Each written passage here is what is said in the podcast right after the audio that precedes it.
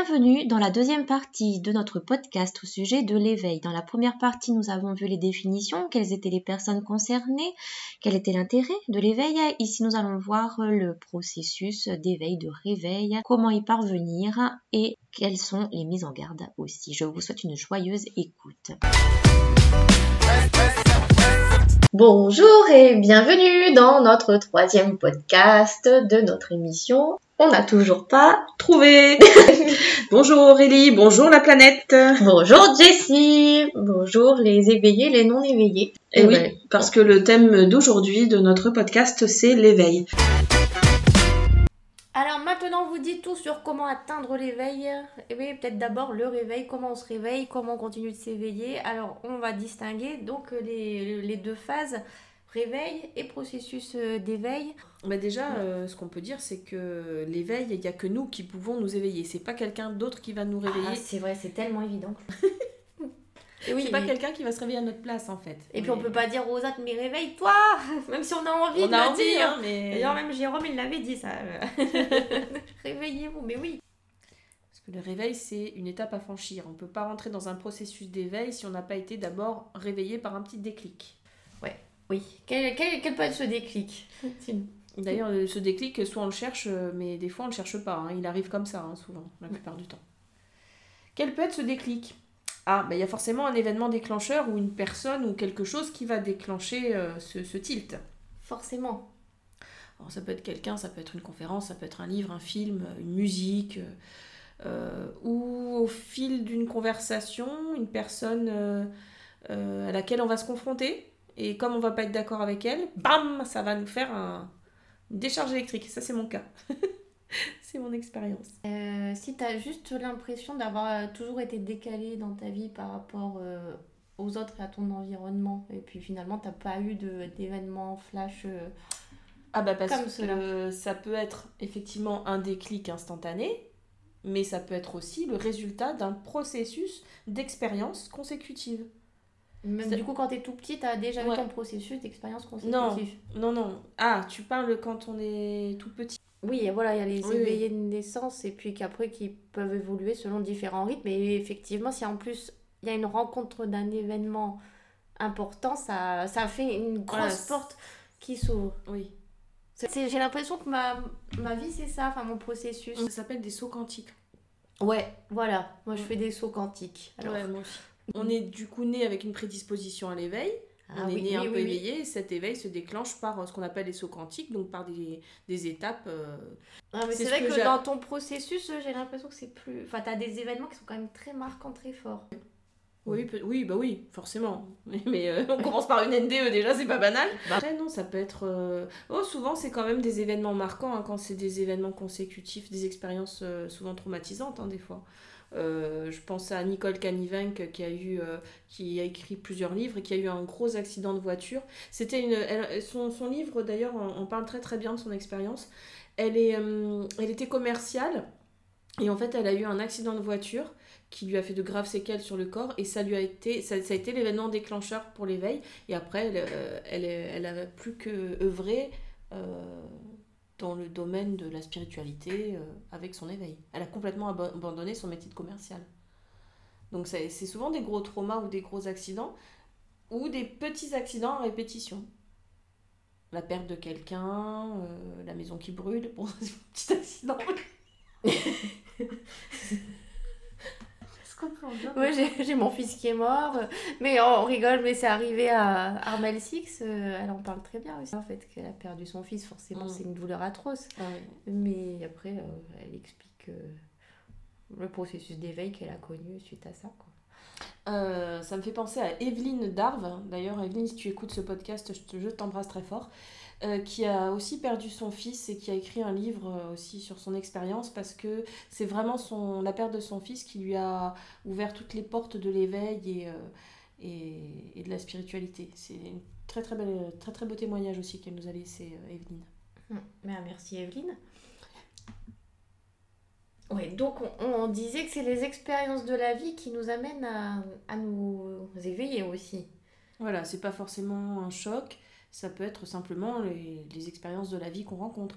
Alors ça, c'est pas forcément des, expériences traumatisantes, hein, ça peut être un voyage. Par exemple, euh, Elisabeth qui est partie à Santorin, ça, ça fait partie de, des expériences qui ont amené une étape d'éveil. Oui, mais donc en fait, euh, pour en déduire qu'il n'y a rien à faire, il y a juste à vivre. Voilà, c'est ça. il y a juste à vivre ce que, ce que tu trouves sur ta route et, et c'est ça qui t'amène à, à l'éveil, au réveil ou pas d'ailleurs. Ok. Est-ce que, à part, à part vivre simplement, alors du coup, est-ce qu'on peut, est-ce qu'on peut aider le processus? Ben, Il peut y avoir euh, tout ce qui va faire violence au corps, tout ce qui va perturber le, le corps physique. C'est les sadomasochistes qui vont Ouais, non, non, mais je parle pas de. non, non, je parle pas de, de, de, trauma. Enfin, quoi encore que quand on a un accident, ça peut créer. Euh, comme je parlais de Nicole, ça peut créer un réveil. Mais je parle plutôt de mettre son corps à l'épreuve. Donc par le yoga, la utah sudation. Ah oui, ça, bah, c'est pas une épreuve pour tout le monde, le ouais, Pour moi, c'en est une, hein. pour moi, le yoga, c'est une torture. Donc, euh, pour certains, c'est juste sentir son corps. Mais... Ah ben, moi, c'est le dépasser hein, quand je fais du yoga. Il faut vraiment que je sorte de mon corps, que je m'extirpe de là pour euh, dépasser la souffrance. Et du coup, ça m'apporte quand même un... Ouais, ça me déclenche des trucs au niveau spirituel. Ah ouais. Mm. Ouais, moi je, je, suis trop hyper laxe pour arriver à, à déclencher des choses spirituelles. C'est une réalité en plus. Et ouais. Ah ouais. Donc il y avait, je pensais surtout en fait à tout ce qui est euh, relié au chamanisme, donc la, la sudation, la transe avec le, tambour, euh, tout ce qui met le, corps à l'épreuve. Les respirations aussi. Les respirations, quand on parle de respiration holotropique, celle-là elle est tellement puissante que euh, effectivement le corps peut, rentrer en transe. Alors plus controversé, le jeûne thérapeutique. Quand on fait un jeûne aussi, on peut entrer en dans une espèce de transe qui, qui amène aussi un réveil par moment. Ah oui, tiens, je, n'aurais pas pensé à ce jeûne-là, parce qu'effectivement, on en parle surtout de manière thérapeutique. Mm. Donc, euh, on parle pas de jeûne spirituel, mais... Non, non, de jeûne thérapeutique. Hein. Alors, la privation de nourriture. La privation de nourriture, très controversée, hein, on prend ça avec des pincettes, puisque... Oui, puisqu'il y a eu des cas de décès, hein, d'ailleurs, là-dessus, mais il y a aussi euh, des témoignages de personnes... Euh, bah, qui sont devenus praniques, euh, les appelle-t-on comme ça, il me semble. Des personnes qui se nourrissent de lumière. Oui.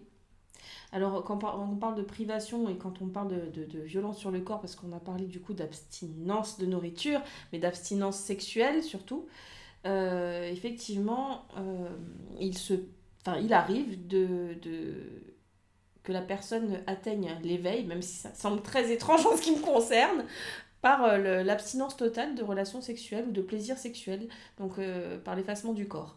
Ça existe, j'ai du mal à le concevoir, mais ça existe. Parce que l'inverse peut exister aussi. Oui, l'inverse peut exister On peut déclencher un éveil par la pratique sexuelle. Je dirais que tout dépend euh, encore de quelle est l'intention derrière tout ça en fait ah bah des fois il n'y a pas d'intention.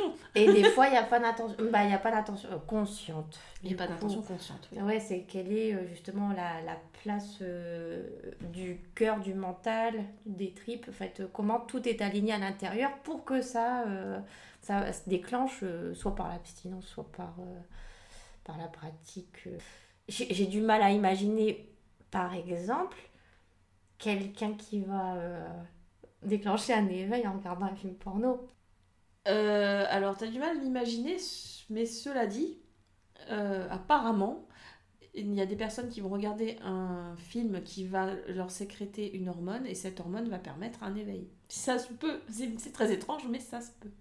c'est vrai que l'éveil est une question d'hormones. Hein, euh, et d'ailleurs, certaines substances aident à déclencher ces, ces hormones.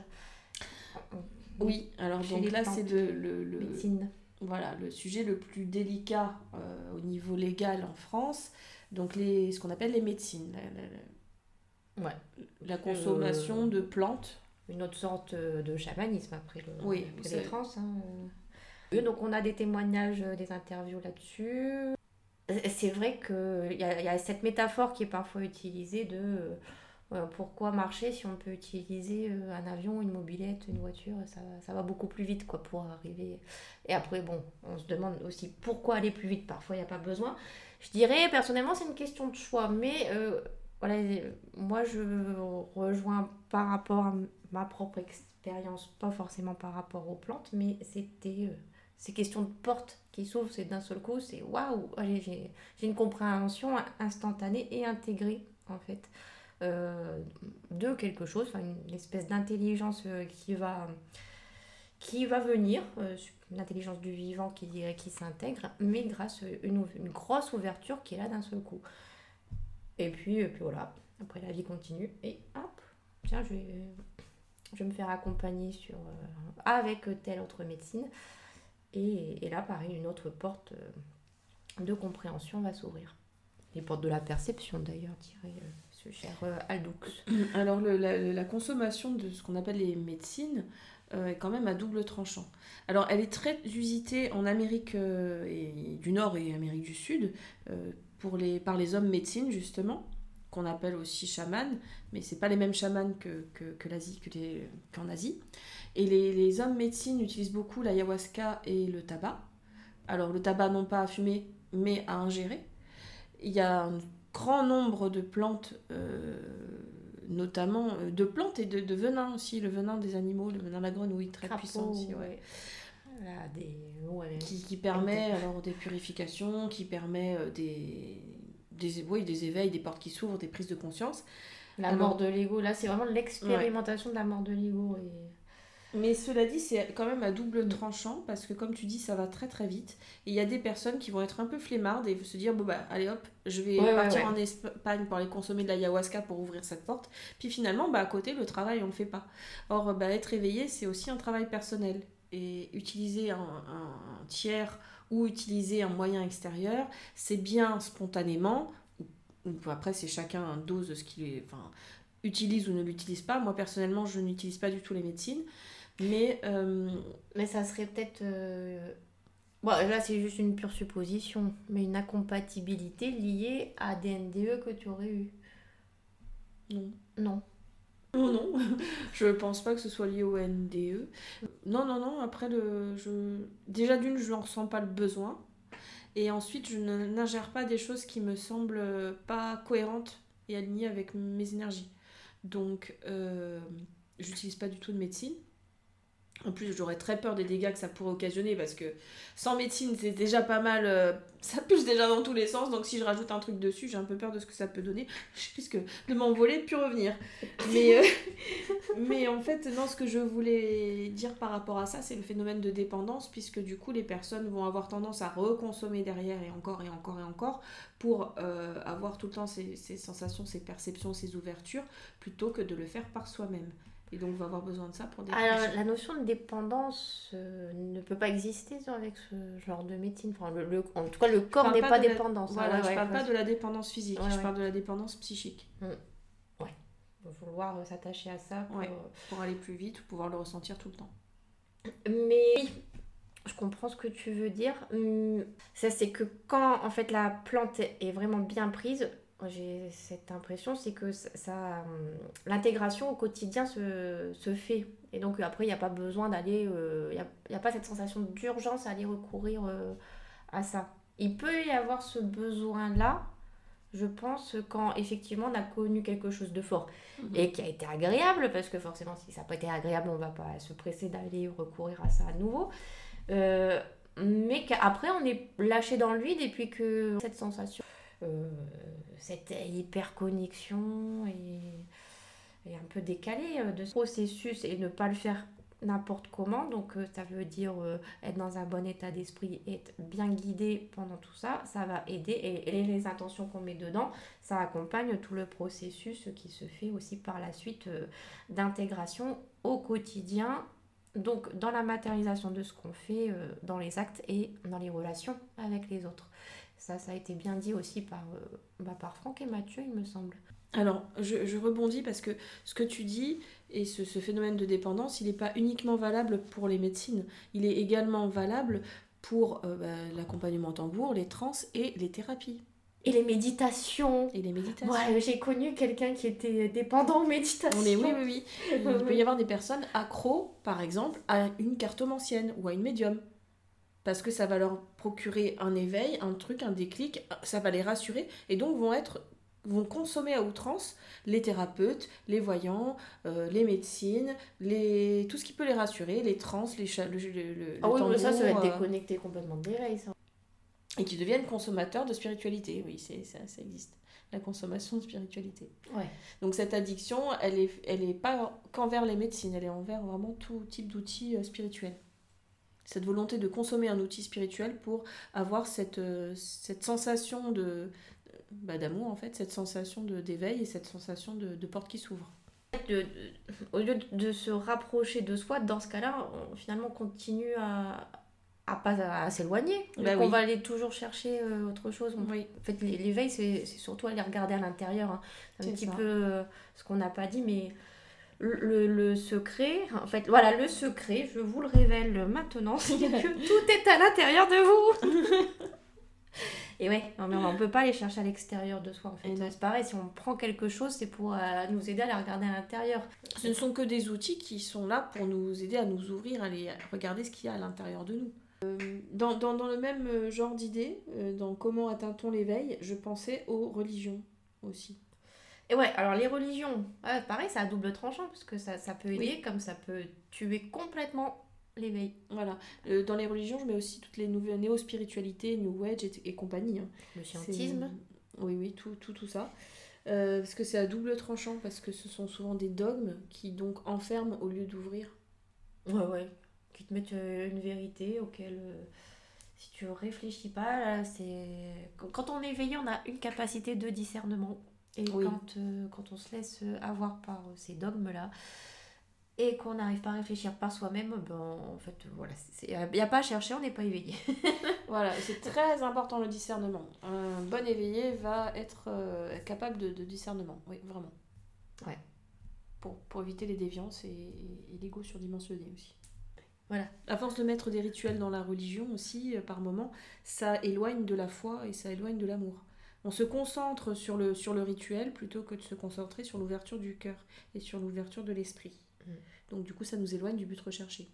Mais cela dit, euh, la religion, comme les médecines, ce sont des outils. on a différents outils qui sont à portée de main, qui, qui vont permettre un réveil ou qui vont nous permettre de continuer le processus d'éveil.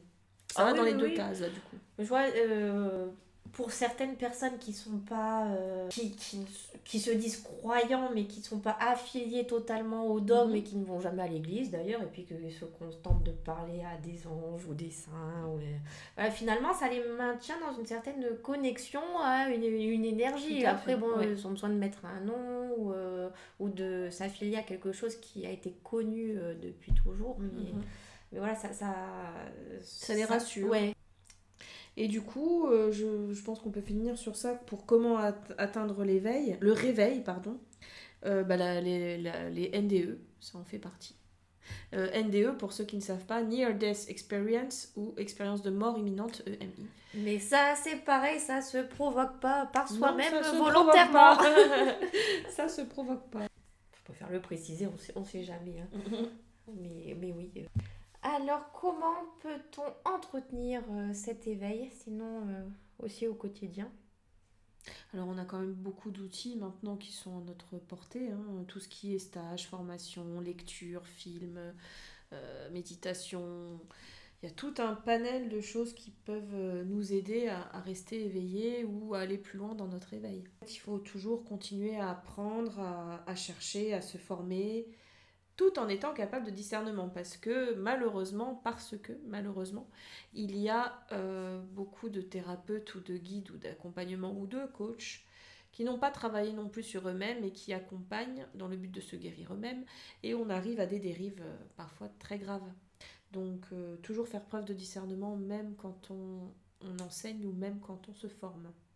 Oui, et puis faire confiance à son intuition aussi, hein. c'est lié. Oui, c'est lié. Euh, l'observation, hein, euh, je dirais la juste observation de soi, franchement c'est tellement simple euh, et, évident aussi. Simplement s'observer, ça permet de conscientiser, puis de, regarder en fait ce qui va faire qu'on reste bloqué dans certains schémas des fois, et puis, et puis ces schémas qui nous font tourner en, rond dans notre vie et qui, qui font que cette vie, on n'en a pas vraiment envie, qu'on a envie de s'éveiller vers autre chose. Donc donc euh, observer autant les pensées que les émotions, les ressentis, euh, parfois, des fois ça suffit. Pendant un moment, on peut dire oh tiens, ça j'aime pas, puis à un moment donné, on trouve euh, la petite clé pour soi-même arriver à dépasser. Donc c'est l'observation peut très bien suffire comme propre thérapeute parfois. Oui. Quand ça dépend du sujet, si le sujet est un petit peu trop gros, euh, des, des bons thérapeutes, il y, en a aussi. oui, oui, il y en a aussi, oui, je ne délivre pas les thérapeutes. Donc se former, travailler sur soi, bien sûr, savoir se remettre en question. Euh, il y a quelque chose qu'on a tendance à oublier, c'est qu'il faut quand même mettre en pratique ce qu'on apprend. Et eh oui, pratiquer, pratiquer, pratiquer. Pratiquer, pratiquer. C'est pas Jérôme qui nous avait dit ça Ah si, si, si. Alors, mais ah lui, il le disait par rapport à sa discipline. Enfin, moi, je l'ai compris comme ça. Mhm, sa mhm. discipline de yoga, yoga kundalini. C'est vrai que... Oui. Je pense que lui a dit ça pour ça. Après, bon, ah, il a donné l'exemple par rapport au yoga kundalini, mais je pense que c'est quelque chose qui peut être... Euh, euh, dit pour tout cas de figure. Ah, bien sûr. Il faut pratiquer.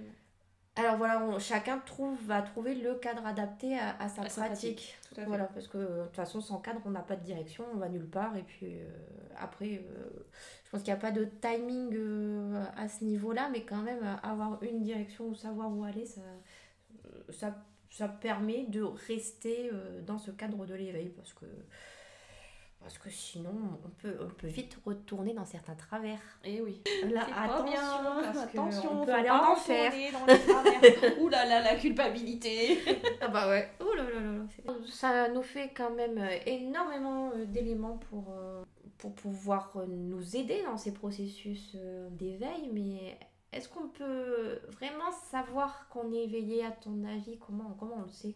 C'est vrai qu'il n'y a pas de radar, hein. il n'y a pas un thermomètre pour dire euh, ben, on est éveillé. Mais ouais, c'est pas. Il y, a quand même un indice. Il n'y a pas la lumière qui, euh, qui est tout autour et puis ça se voit. Ah, ce serait tellement plus simple. Ah bah quand on est éveillé, par contre, on arrive à voir l'éveil des autres. Donc on voit la lumière autour. Ah ouais. Mais comme on ne se voit pas forcément soi-même, euh, ça peut être compliqué. Mais on a quand même un indice qui est important, un premier indice, c'est que la première chose qu'on se demande, c'est qu'est-ce qu'on fout là, en fait. Oh bah ouais, c'est quoi ce truc? Il y a un truc qui cloche, ça va pas. Qu'est-ce qu'on qu'est-ce qu'on fiche ici?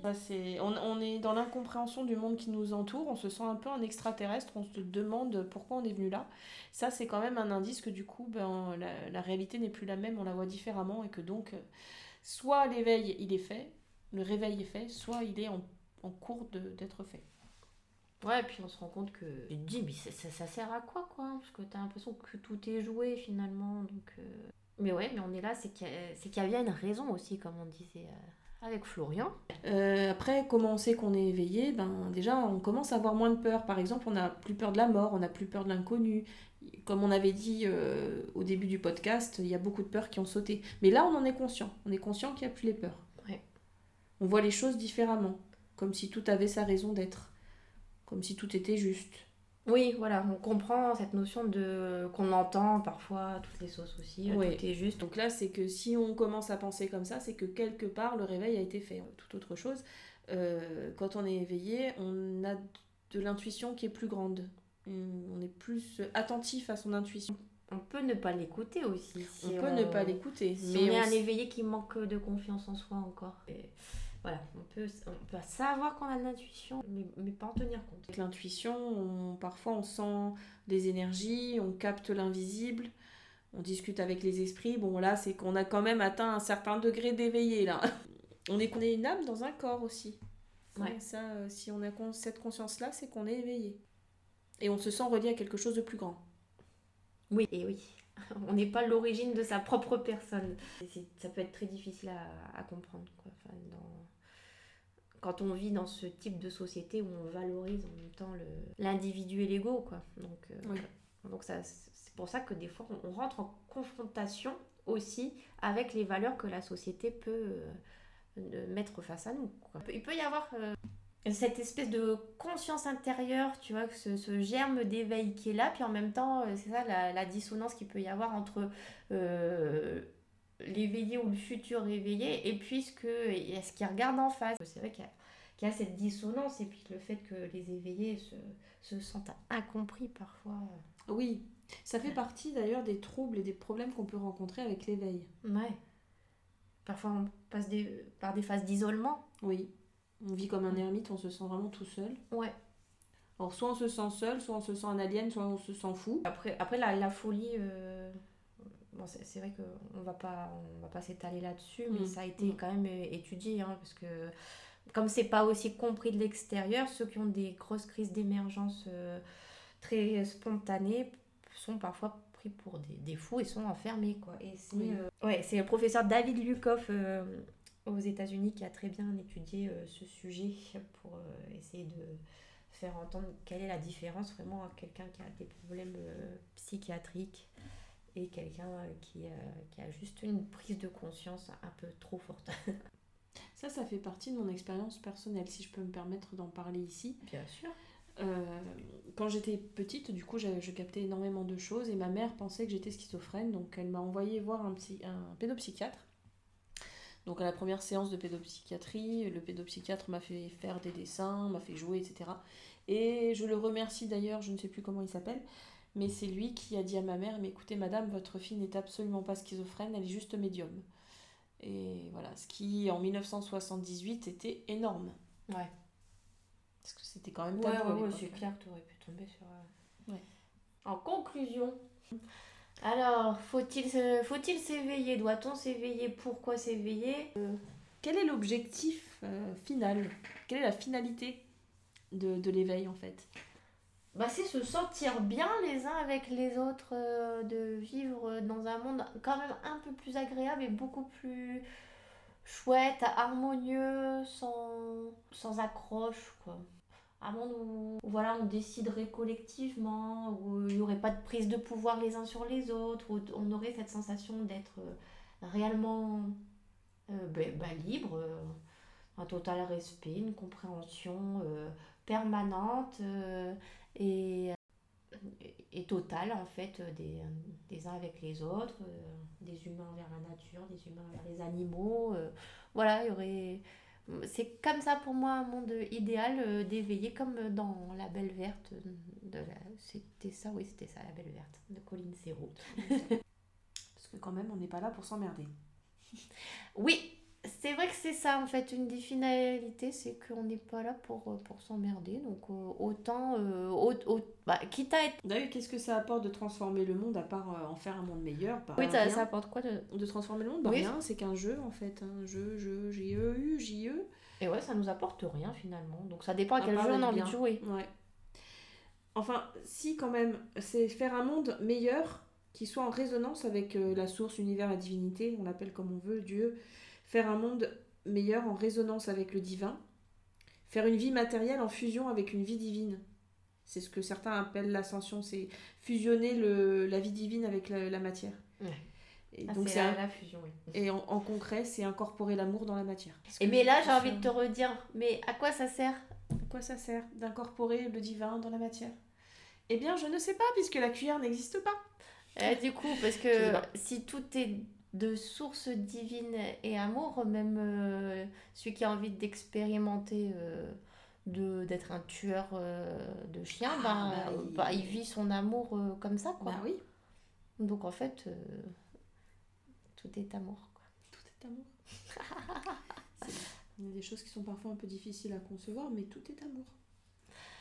Est-ce qu'il y a une potentialité qu'un jour euh, tout, le monde soit éveillé, que même euh, ceux dont on parlait au début, euh, qui font partie des non-éveillés, qui veulent pas s'éveiller, qui sont bien comme ça, s'éveillent quand même Alors, il y a Avec cette notion, on avait la notion de masse critique. Ouais, la, la notion, la théorie de la masse critique, qui est une théorie qui, à la base, euh, faisait partie de la d'une de- de- d'une expérience nucléaire, enfin de la science nucléaire. C'est euh, la masse critique, le seuil où nos comportements font basculer la majorité. C'est-à-dire que quand, un courant minoritaire dépasse 25% de la population, il s'impose au reste de la population. C'est un seuil de bascule donc, euh, si euh, nous sommes 25% euh, de la population à être éveillée, le reste de la, population va s'éveiller par résonance. C'est Franck, dans l'interview que vous pouvez retrouver dans, dans, dans Éveillez- Éveillez-vous, euh, qui avait parlé de la levure dans le pain. Je Ouais, que ouais, c'était ouais. une très belle image. En fait, euh, il peut y avoir qu'une poignée d'éveillés, bah, elles formeront comme euh, une levure qui va faire gonfler le pain. Je vous invite à regarder l'interview de Franck. Il en parle très très bien. Oui, que vous trouverez sur la chaîne YouTube ou sur le site internet véritéintérieure.com. Merci de votre écoute. On se retrouve pour un prochain podcast. Le thème est à définir, mais on vous promet de faire un podcast sur la culpabilité et sur les âmes. Merci. merci à tous ceux qui ont participé aux interviews. Merci à tous ceux qui l'ont écouté. Et à bientôt. À bientôt.